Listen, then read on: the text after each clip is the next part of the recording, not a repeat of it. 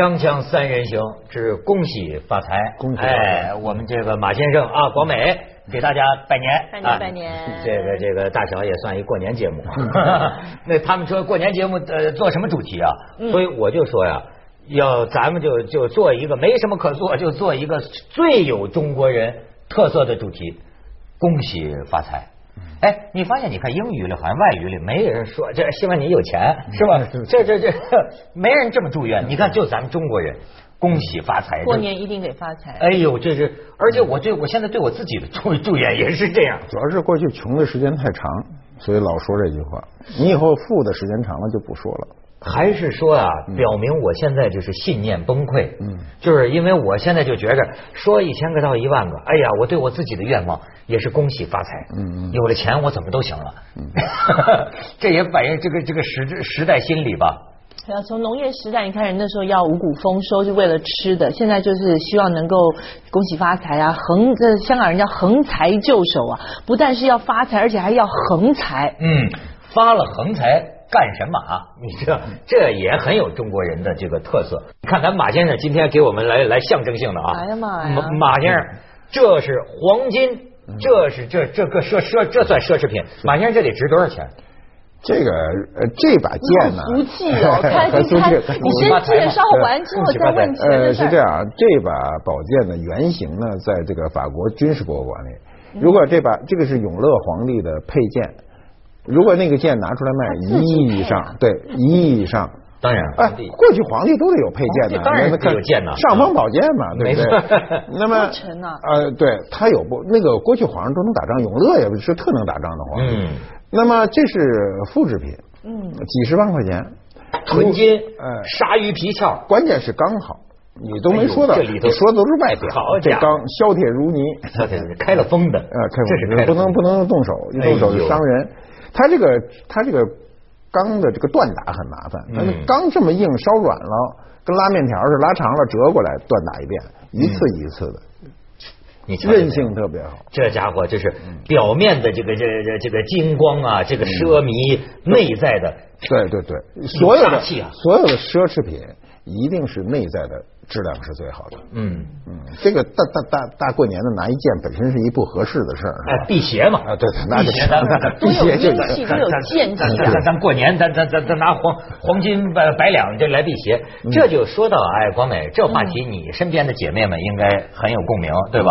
呃，就是说这个奢侈品呐、嗯。奢侈品，你知道现在中国人，咱咱可以看看照片啊。我这把剑呢，我就想起咱浩，你看原理差不多。嗯这是镶满了水晶的嗯奔驰车，嗯，这这这这这中国两辆两辆两辆两啊，中国人狂买啊，这个奢奢侈品呢。这多少钱啊？这个？哎呦，这真是我都不敢说它多少钱。嗯 你说这能开上街吗？但是也得有人看着，要不然那钻石被人那不是钻石那都是水晶而已水晶啊哦。它一上去应该就蒙尘了吧？那你说买这个是为了上战场吗？表示一种尊严。不是，就是我就觉得哈，他们讲啊，这个中国人好这个奢侈品啊，嗯。呃，现在欧洲都都都都就有有有有人讲那么一幕，意大利米兰一个名牌店，一对中国来的夫妻俩在那个手表店里看，这个店里啊，一个保安，一个翻译，中文翻译，还有一个店员，仨人陪陪着他大概是待了十五二十分钟，夫妻俩二十五万欧元，嗯买了这个两块表。嗯走了之后呢，这个店主说：“你看，我们的策略是对了，就是早在去年，我们就在店里安一个中文的这个翻译。你看，我觉得他这个话呀说的特别有意思。他说，这让我们这家店躲过了金融危机的萧条，黄皮肤黑眼睛的客户成了我们的救星。这些人未必拼得出我们这儿任何一款手表的名字，但他们绝对买得起店内任何一款手表。他们好像很有主见，但其实只是希望店员给他们挑选一款上档次、有面子的奢华腕表，因为他们也没有时间去听某一款名表背后的故事，他们得时间得赶着到下一间店去血拼。哎呦，我觉得这个描摹中国到欧洲血拼这游客呀、嗯嗯，他这个我去年、去年、前年、前年冬天，就是零九年冬天，我去了趟那个瑞士，呃，然后呢，他们就跟我讲了很多事儿，很有意思。他有一个代表团，那个人是陪完了回来跟我说说，哎呀，说跟我说土死了，土死了。我说怎么土啊？他说呢，到瑞士大家都盯着名牌表嘛，奢侈品的表。然后他就说我给他介绍百达翡丽，这一路我这嘴就没断过，怎么介绍这个历史啊？怎么怎么好，世界排名第一。说那哥们儿一进那个表行啊，表店。一进去就说劳力士来七块，就是你这教育不管用。后来他问我为什么，我说这事儿就是教育管用。为什么呢？我小时候，全中国最贵的表就是劳力士，七百多块钱，在百货大楼，我在那柜台上趴着看很久，都觉得这个印象太深刻了。就是当时谁谁有七百块钱？没有最贵的，然后其次就是欧米伽。所以这两款表在欧洲的名气不是那么特大，但在中国是头一号。就是这些人呢，恰恰也是跟我年龄差不多，童年的回忆啊，你来说过去那劳力士，尤其那豪型的，就是那个那个跟锯齿撞上那个，就那个一辈子都摸都没有机会，这回上来买七个。哎呦，广美，你听说？我听他们讲啊，说现在欧洲有些个贵族品牌，真的就是小众的品牌啊，嗯，他们对中国这个市场啊，都是一种什么呢？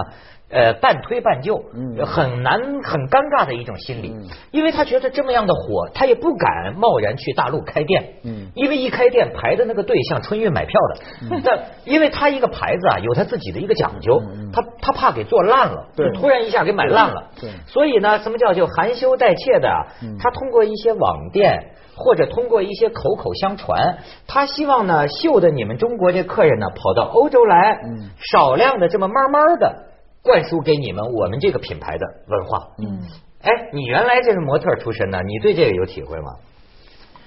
这二十年这么走过来，曾经经历过这么一段时间，但是以前看到名牌是奢侈品是趋之若鹜，现在呢是避之唯恐不及。说真的，说说实话。呃，我举个例子给你听啊。沧海难为水。不，不是，不是曾经沧，不是，不是曾经沧海。我我我举个例子给你听。我们身边一个朋友活生生的教训，某这个商界很成功的女女士啊，嗯，在一个外企当呃可能是市场部的总监，她花了八个月的时间排队，而且狠下心来，花了很大的一笔金额买了一个爱擦拭鳄鱼皮。粉紫定做了粉紫色的一个一个 Birkin 的包，嗯，拿到之后，你知道那种心里的满足，他觉得每天走路都有风了。一个半月之后，隔壁部门的总监的助理拿了一个一模一样的包，快疯了，都快疯了。更狠的，过了两礼拜，另外一个部门总监的助理的助理。拿了一模一样的包，上面还镶钻，是吗？对，那那怎么回事呢？A 货呃，其实这个这个东西我们没有办法去追问人家。你你拿着这这，就像你看了这把这把剑，它的价值在你的心里。到底马老师拿这把剑很合适啊？这把剑如果是我拿来这个这个节目里，没错，我相信你也不你也不认这把剑了吧？没错没错，它是有这么一个，就是说啊，现在就是说你看见一个。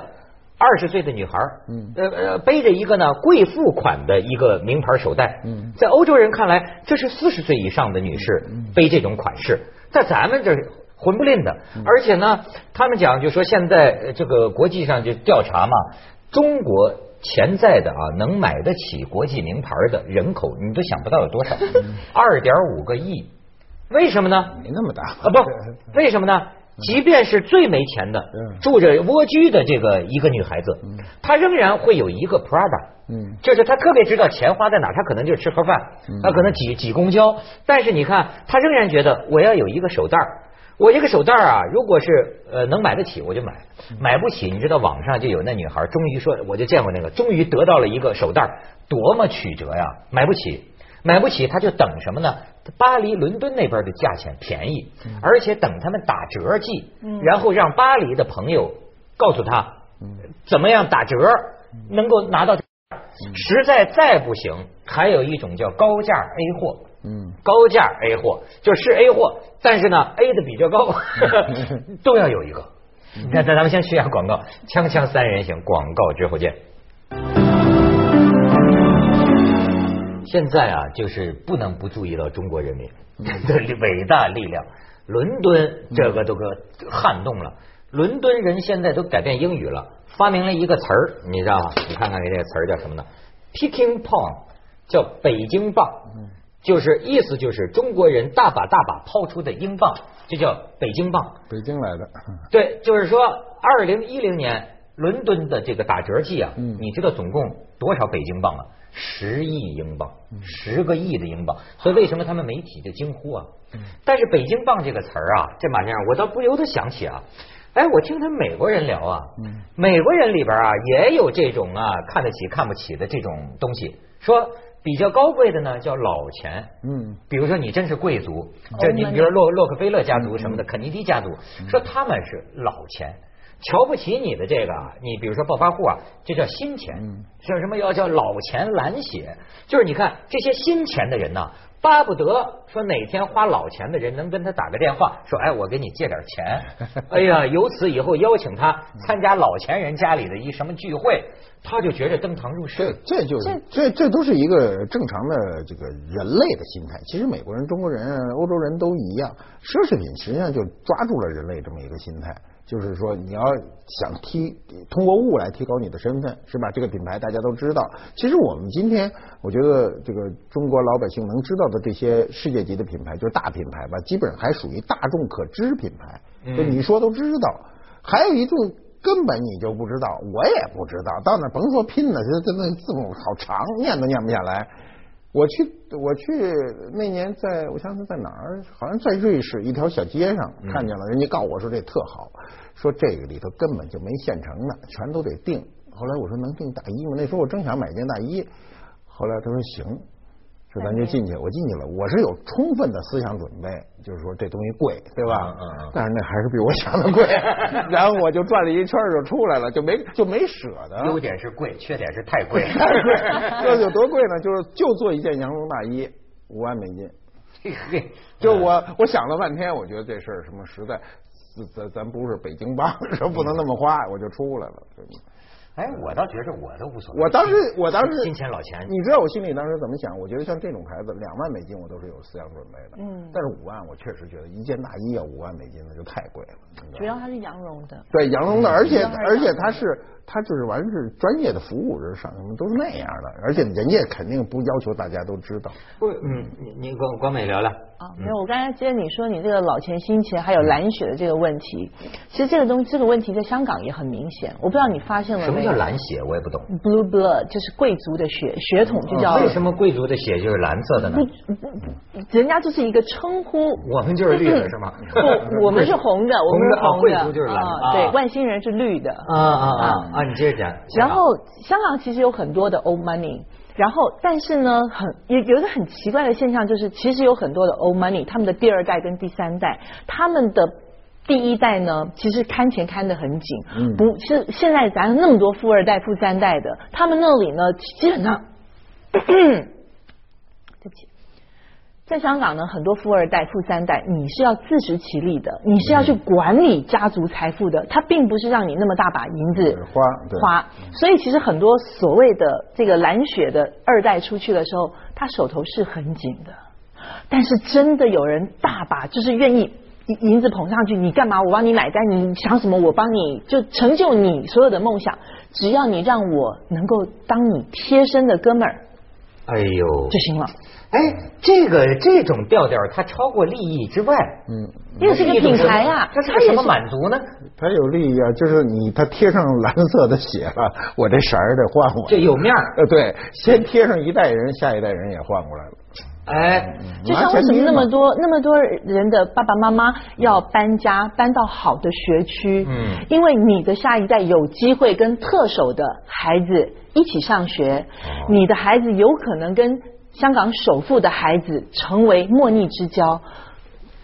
所以咱们这个穷二代就只能是恨爹不成钢，是吧？恨爹不成。哎，这个事儿啊是挺，我就发现这个奢侈品这个事儿挺有意思。就像刚才马先生讲的哈，其实现在咱们说的很多奢侈品也是大众所知的。对，你要不知他就不买，没错他是让人家知道。我听说那家伙真正的贵族，那都可以那是私人的店里就定做的而且你会发现呢，这个物事事事物发展，有个品牌搞品牌研究的就发现呢，你看现在北京说北京的这个富豪，嗯。已经进入叫低调的奢华，嗯，就感觉啊，专专挑衣服上不能看见牌子的，不能看见字母的，对。也许你翻出里边看出衬衫上有他的名字，嗯。哎，说北京的这个好富豪已经发展到这儿了，但是你看他到二三线城市去搞这个品牌发布会，就会发现呢，二三线城市的人仍然对品牌的认认知度啊非常高，对。你就会感觉到这个这个变化前赴后继的，而且它不分场合的使用这种大牌儿啊，有时候会对这种品牌伤害。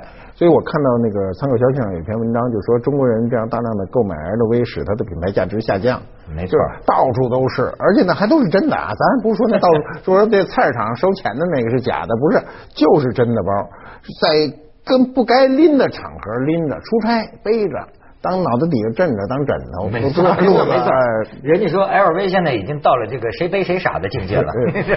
那店里那店里去的人都吓人。我是呃去年的十月份嘛，去去一去这个德国的时候，嗯那法兰克福那个城市很很很现代的一个城市。他们告诉我说这条街叫名牌街，然后我们就溜达着。那天我什么都不想买，想买一毛衣，有点凉。嗯，然后呢，就买了一个也没牌子的毛衣，反正就穿上了，大概合人民币几百块，然后就误入 LV 的店。其实我没看到那个牌子，我一看，哎，推门就进去，一进去我就后悔。我想蹭，赶紧走，太丢人！这里头哇啦哇啦的乱吵，嗯而且看见一幕特奇怪，就是两拨人看上一个包，两个人就一人拿着一个包的袋儿，就是互相说我先看见的。啊这样 这个很丢人的。你说你买奢侈品，你说你俩人看见一个包，因为有点谦让，但是就说就那一个了，俩人都说我先看见的。你先看见的，就是说你得先掏钱买喽。感觉像不花钱嗯似的。我我差点过去说，咱咱拍卖吧，要不然我帮你们解决这纷争啊。